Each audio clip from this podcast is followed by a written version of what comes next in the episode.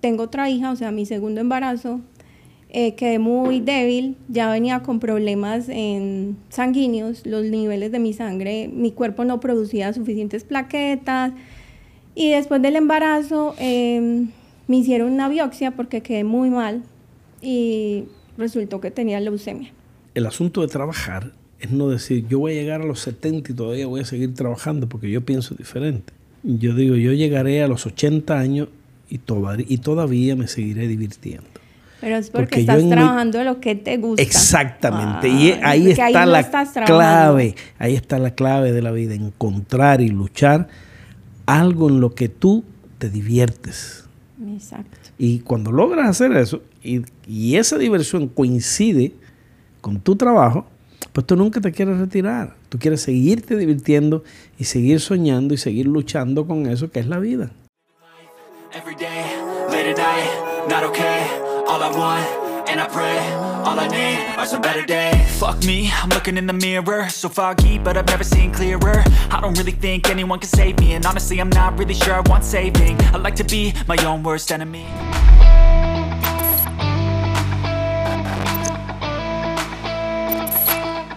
Bienvenidos nuevamente a un podcast eh, muy jardón, otro episodio. Tomen bebida y comida preferida que vamos a estar hablando de un tema súper interesante con la señorita Vanessa Medina. Vanessa, ¿cómo estás? Bienvenida. Muchas gracias, muy bien. Hoy vamos a estar conversando de cosas comunes, de, de, algo que pasa todos los días. Y a usted les saludo si nos está mirando. Buenas tardes, buenos días, buenas noches, feliz madrugada, no importa la hora que lo está haciendo. Síganos ahí en nuestro podcast que hoy vamos a estar hablando con Vanessa de algo súper interesante. Vanessa, eres americana. Sí. Con corazón latino. Sí, mi familia es colombiana, nací en Nueva York y a los dos años me llevaron para Colombia. Viví allá hasta los ocho años y regresé a los Estados Unidos. Y volví, me regresé para Colombia, mejor dicho. Yo crecí allá y acá, allá y acá. Pero no, pero tienes el acento, hablas español perfectamente. Ah, no, sí, yo soy más paisa. yo soy una gringa chiviada. Óyeme, y déjame decirte, ¿y el inglés? Bien, yo he llevado 18 años viviendo en Massachusetts, en Boston, y pues allá es mucho más americanizado todo. Eh, trabajaba con americanos, entonces el inglés fluía mucho más. Sí, ¿y estudiaste? yo hice la Middle School aquí. Ya, y tengo entendido que en un momento determinado soñaste con, convertirte en, médico, en estudiar la carrera de medicina acá en los Estados Unidos, ¿sí? Sí, cuando era jovencita ese era mi sueño. Bueno, cuando era menos joven que lo que eres ahora. Bueno, menos joven. Eh, sí, quería ser médica cirujana, estaba a punto de entrar a la universidad, pero quedé embarazada. Entonces, qué, lindo eso, eso no es malo. No, pero para mi familia sí fue muy malo porque era la menor de la casa, la menor de ocho hermanos. Todos esperaban lo mejor de mí, imagínate. Y, pasaste de niña a mujer sin que tu familia lo esperara. Exactamente. Ese es el punto. Pero, pero esas cosas pasan todos los días. Yo cierto, yo soy padre de, dos mujeres y me, me, pongo en ese lugar y tampoco, pero al final la vida te demuestra de que eh, son, son cosas de la vida. Es así. No, no hay que juzgar por eso. Eres una mujer hoy día, eres una mujer eh, exitosa, eres una mujer que eres autosuficiente y eso es lo más importante. ¿Y qué edad tiene el niño ahora? El niño tiene 19 años. Ya el niño tiene 19 años. ¿Está al punto de ser padre soltero también? No, no, no. ¿No, es padre soltero todavía? No, no, no. no. que nos diga los pasos de la mamá, no. ¿Y vive acá en Miami contigo? Sí, él vive acá conmigo. ¿O ya es independiente, ya vive ya con su... No, él se fue de la casa hace un año a vivir con el papá que vino de New Jersey, a, vivir a New Jersey. Nunca había tenido una relación con él y de sorpresa me salió que ya se quería ir a vivir con él. So, fue algo muy duro para mí. Pero lo estás pasando. Ah, no, pero eso fue un aprendizaje para los dos. Fue un aprendizaje para él porque volvió, porque sabe que mamá solamente hay una y que nadie le aguanta a uno las cosas sino la mamá. Sí, eso, eso le pasa mucho a, la, a, la, a las mamás solteras que eh, en un momento determinado pues vuelcan, por decirlo así, todo el cariño, toda esa ternura, todo ese amor maternal en, en ese bebé y a veces te le hacen daño, que los muchachitos se creen cosas. No, sí, pues yo creo que durante 18 años hasta que él se fue de la casa, yo viví para Alejandro. Es más, yo formé una familia para que mi hijo Alejandro supiera que era una familia. O, sea, él fue el motor, pero estaba equivocada, porque cuando se fue, esa fue la lección que yo aprendí. Yo paré 18 años de mi vida dejando de hacer como estudiar o montar mi negocio o hacer algo que yo quisiera, porque pensaba que tenía que vivir precisamente para él. Pero cuando ya se fue me di cuenta que estaba a tiempo y que ese error ya no lo vuelvo a cometer. Así que ya sabes, Alejandro, si te vuelves a ir, yo creo que no hay marcha atrás. Así que piénsalo bien. Piénsalo bien y llega ya a la adultez y a la madurez que hace falta. Oye, ven acá y dejando a Alejandro, porque ya Alejandro nos va, nos va a coger odio, pero ven acá, hicieron el podcast este para hablar de mí. Y hay que hablar de él porque él es eh, half and half, él es, la mitad de tu vida. Exacto. Y yo estoy seguro que tú siempre lo vas a perdonar y lo vas a coger y lo vas a tener ahí junto contigo. Y dime, en, en, todos estos años y en todas estas cosas, pues yo sé que me lo dijo un pajarito que, has estado, estuviste muy enferma. En, en esa etapa muy enferma, eh, eh, ¿qué ayuda tuviste? ¿Quién, quién te auxilió? Eh, ¿Cómo, pasaste ese evento? ¿Cómo pasó ese evento en tu vida? Bueno, a mí me diagnostican con leucemia después de, tengo otra hija, o sea, mi segundo embarazo, quedé muy débil, ya venía con problemas en sanguíneos, los niveles de mi sangre, mi cuerpo no producía suficientes plaquetas y después del embarazo em, me hicieron una biopsia porque quedé muy mal y resultó que tenía leucemia. En ese tiempo éramos solamente mi esposo y yo y mis dos hijos. ¿Tienes dos hijos? Sí. Porque no me hablaste del segundo. Ah, porque ya venía aquí después con porque esta es capaz de que Alejandro se ponga bravo. No, Luciana, Luciana, tengo una niña de nueve años. Una niña de nueve años, Luciana. Luciana. Un mes después del embarazo fui diagnosticada con leucemia. Del embarazo de, de, Luciana. Sí. Ya. O sea, hace exactamente nueve años. Que el papá de Luciana... Es mi esposo. Es tu esposo actual. Sí. Ahora yo, yo me imagino que yo y, lo, y la gente que nos está mirando entienden perfectamente la frase que me dijiste en un inicio de que tú hiciste todo lo posible por hacer una familia para que Alejandro tuviera una familia, estuviera en el seno de una familia y disfrutara de la, de la presencia de, de, mamá y de papá, aunque eh, eh, tu esposo no, no, no fuera su padre, pero si estuviera y viviera en el marco de una familia, algo que es súper importante para el crecimiento y el desarrollo de un joven. Ahora fue que te entendí. Sí, yo viví para Alejandro. Es más, yo formé una familia para que mi hijo Alejandro supiera que era una familia. Entonces, cuando me diagnostican, era una leucemia no muy común en mujeres era agresiva, pero lo, lo diagnosticaron a tiempo. Entonces me hicieron un tratamiento y ya exactamente hace cuatro años el médico me dijo que estaba libre de cáncer. Eso hay que celebrarlo, hay que celebrarlo. Bendito sea Dios. Sí. ¿Y de qué te sirvió esa prueba en, en, en, ese momento? Porque tú sabes que la leucemia es una enfermedad terrible. Pues te voy a ser muy sincera. Mi parte espiritual vino a crecer hace apenas dos años.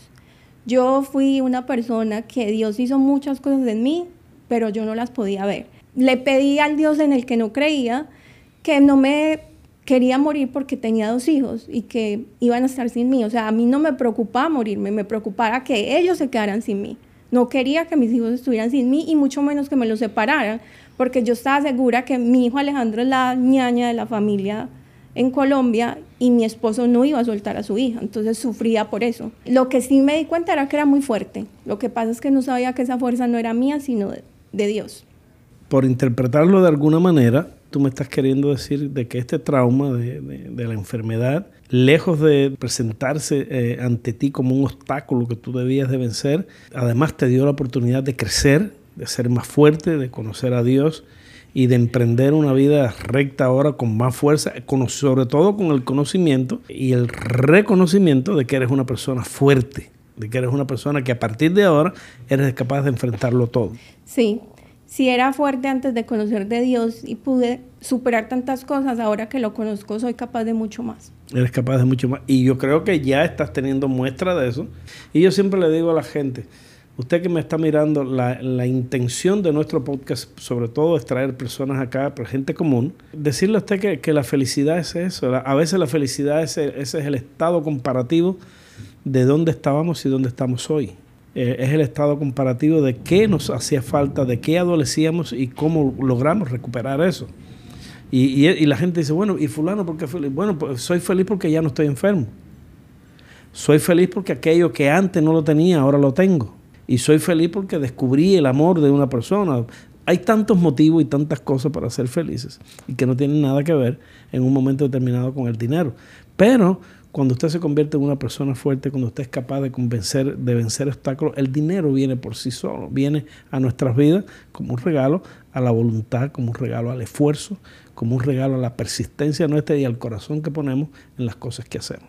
Totalmente de acuerdo. ¿Estás de acuerdo conmigo en eso? Entonces ahora cuéntame un poco, porque yo creo que tú y yo tenemos algo en común.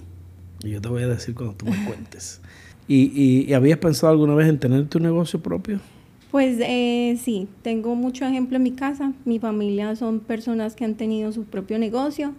Y empecé a soñar con tener un negocio, lo que no sabía era de qué. Pero hasta ese entonces a ti te habían faltado las fuerzas para emprender, para salir por ti misma adelante sin ayuda de nadie, porque alguien te prestó dinero, alguien te dio, regaló, te regaló algo para hacer este negocio. No, todo fue con mis esfuerzos.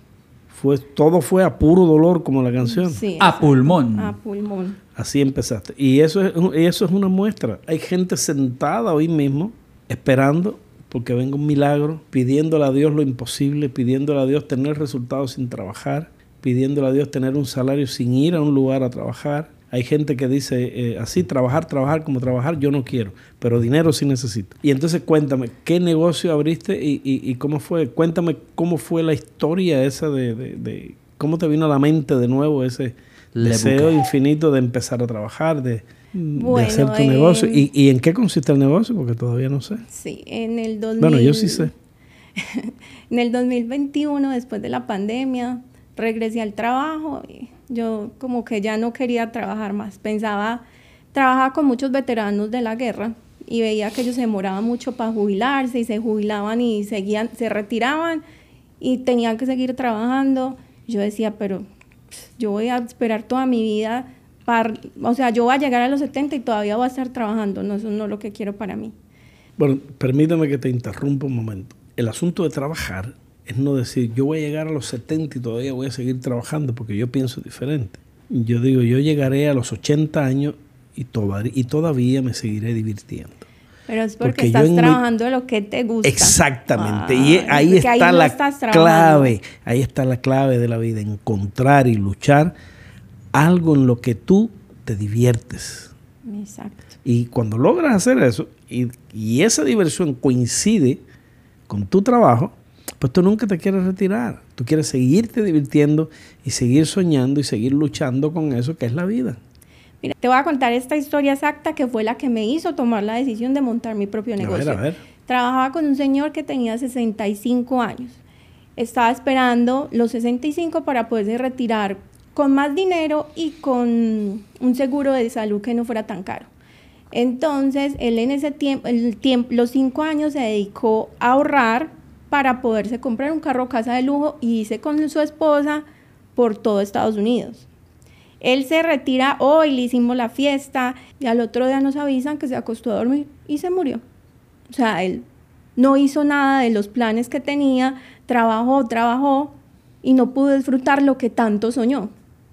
Entonces yo dije, no, no, sí, es muy triste porque realmente la cultura americana es muy diferente. Ellos piensan mucho en producir y trabajar, producir y trabajar. Al conocer esas historias y hablar tanto con ellos fue donde yo dije, no, esto no es lo que yo quiero para mí. Yo quiero trabajar, pero trabajar en algo que a mí me guste, que me apasione. Que, que, esa conversación es, apasionada y es muy útil porque justamente eh, el hablar y el relacionarse con veteranos de, los Estados Unidos, de este país, de este país que nos ha acogido nosotros con tanto amor y que yo siempre digo es un privilegio, son gente buena, son gente que, que ha estado dispuesta, eh, los patriotas son gente que, está, que son dispuestas, no, no, no exigen nada, están dispuestas a entregar todo por su país, por su gente. So, tuviste una, Dios te puso en un lugar, te puso con gente que te podían enseñar mucho y yo creo que lo, que lo disfrutaste y, y le estás sacando ventaja. Te estoy diciendo, Dios siempre me puso en el lugar indicado, aunque yo no lo viera. Exactamente. Y cuéntame entonces, ¿qué negocio decidiste, eh, en qué decidiste emprender? Eh, me propuso mi sobrina eh, que me asociara con ella para montar Le Bouquet Miami acá. Le Bouquet es una marca colombiana de rosas preservadas y tradicionales de lujo. Es una marca que en Colombia es prácticamente ya la número uno en rosas preservadas y ahora abrimos un punto de venta aquí en Miami. Y son esas rosas que a veces vienen un corazón y que vienen en distintas formas y que tú las pones en tu casa y prácticamente son forever. Y son muy lindas. Sí, duran de uno a tres años. La marca realmente lo que nos hace diferentes es que nosotros diseñamos nuestros propios empaques y son empaques de, muy de 100% muy buena calidad. Solamente son acrílico, cristal, madera y bronce. Entonces es algo que no vas a encontrar porque nosotros no le compramos a nadie las cajas, diseñamos y no las hacen especialmente para nosotros. Qué bien. ¿Y, están teniendo mucho éxito? Sí, gracias a Dios, sí. Pues empezar un negocio en una ciudad donde yo no vivía, porque yo tuve que mudarme para acá. No ha sido fácil, pero ahí vamos. Y es una ciudad, una ciudad muy competitiva. Exacto. Y gracias a Dios, Miami hoy es un crisol donde confluyen muchas, pero muchas eh, nacionalidades. y es difícil. Pero el hecho de que sea difícil no quiere decir que no se puede, sí se puede. Yo creo que todo lo que trae buenas recompensas tienen que ser difíciles al principio. Y bueno, y cuéntame así, vamos a sonar la campana. Y económicamente, ¿cómo te va? ¿Estás feliz? Sí, sí, gracias a ¿Has Dios. encontrado en, en, ese, en, esa, en esa fortuna que te puso Dios en tu camino de darte fortaleza y que lo descubrieras? Ha descubierto que después viene la plata, viene el confort, viene cuántas cosas más puedes hacer hoy por tu familia que antes no podías hacer, porque sin economía uno no puede ser próspero, sin economía no se puede ser benevolente con los demás, ¿verdad? No se puede ser, eh, por decirlo así, dadivoso. ¿Estás haciendo todo eso ahora tú? Sí, es que eso es parte de, de mi promesa a que todo esto se me empezara a dar. O sea, yo pienso que cuando Dios te da tanto, tienes que aprender también a dar y ayudar a los demás. ¿Te acuerdas que te dije que teníamos algo en común? Sí. Bueno, déjame decirte que mi primera experiencia como empresario, mi primera experiencia fue vendiendo flores. No tuve la suerte no tuve la suerte porque quizás la, intención de Dios en ese momento era enseñarme cómo se podía perder, cómo se podía ganar, en qué necesitaba, tener mis aprender muchas cosas que aprendí, pero lo primero que hice con un, con un amigo de apellido Ferreiro, en aquel entonces, señor que Dios lo tenga en la gloria, eh, fue eso, hicimos una florería, me dijo, no, vamos a hacer una florería, que esto va a ser acá, y bueno, ahí se fueron eh, parte de, mi, de mis energías, dinero, eh, pero empecé por ahí y ahí me caí, me caí totalmente porque ese negocio fracasó, fue un fracaso, pero me dio la oportunidad de aprender, fue algo que fue un examen de la vida, de esas lecciones que te da la vida, y que nada, lo único que hice fue pasar de grado. A pesar de ese fracaso, emprendí después en otras cosas, tuve otras oportunidades, pero tenemos eso en común. Amigo, usted que nos está mirando, aquí tiene otro ejemplo de cómo se puede emprender y, siempre piensa en esto, en cualquier momento la vida te da una sorpresa, en cualquier momento descubres algo nuevo, siempre y cuando tú estés dispuesto a esforzarte, siempre y cuando estés dispuesto a ponerle voluntad, a ponerle persistencia, a ponerle, a ponerle amor a la vida. Eh, fue muy bonito y agradable y te doy las gracias por haber compartido con nosotros tu, tu, vida, tus vivencias. ¿Qué tienes que decirle a la gente? No, gracias a ustedes por invitarme y no a la gente que que no dejen de soñar, que trabajen duro por sus sueños, que sí se puede, que el único obstáculo que uno tiene es uno mismo. Y se puede, lo que pasa es que la vida no tiene días, la, vida no tiene, no, no, tiene tiempo. Tienes que ponerle voluntad, tienes que poner un amor infinito en las cosas. Y Dios sabe cuándo va a ser, pero está ahí. A veces no pares de cavar, que ya ahí está cerquita el mineral que tú estás buscando. Así es. ¿Sí? ¿Te parece? Sí. Felicidades, gracias por estar aquí. Ojalá que te vaya muy bien contigo, con tu familia, con Alejandro, con tu otra niña. y, que la vida te sonría. A usted que nos está mirando, amigo, tome ejemplo de acá, de una mujer que, que, está saliendo adelante y los invito a que nos sigas en Instagram, en Facebook, en Anchor, eh, donde quiera. Nos vemos ahí en la calle. Gracias. No, no te olvides de darle like y poner tu comentario. Suscríbete a nuestro canal. Gracias.